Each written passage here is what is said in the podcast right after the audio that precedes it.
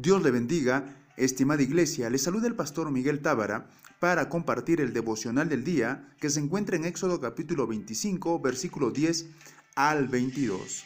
Estimados hermanos, estos versículos describen la presencia de Dios. Iglesia, el arca del testimonio simbolizaba la presencia del eterno Dios, el lugar donde se guardarían las dos tablas de la ley. Estas tablas de las ordenanzas dan testimonio de la perfecta voluntad de Dios.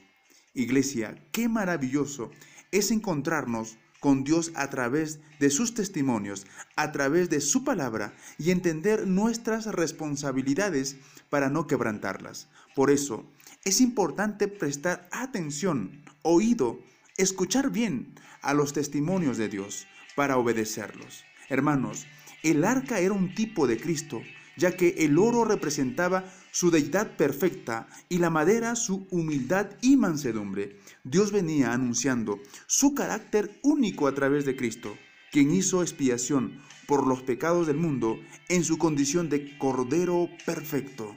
Hermanos, hoy podemos estar agradecidos por nuestra redención que Dios había preparado de antemano y reconciliarnos con Él a través de Cristo y gozar de su presencia.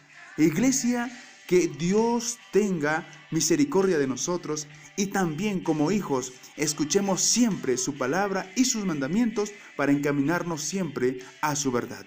Que tenga una hermosa semana en las manos de nuestro buen Dios. Muchas bendiciones.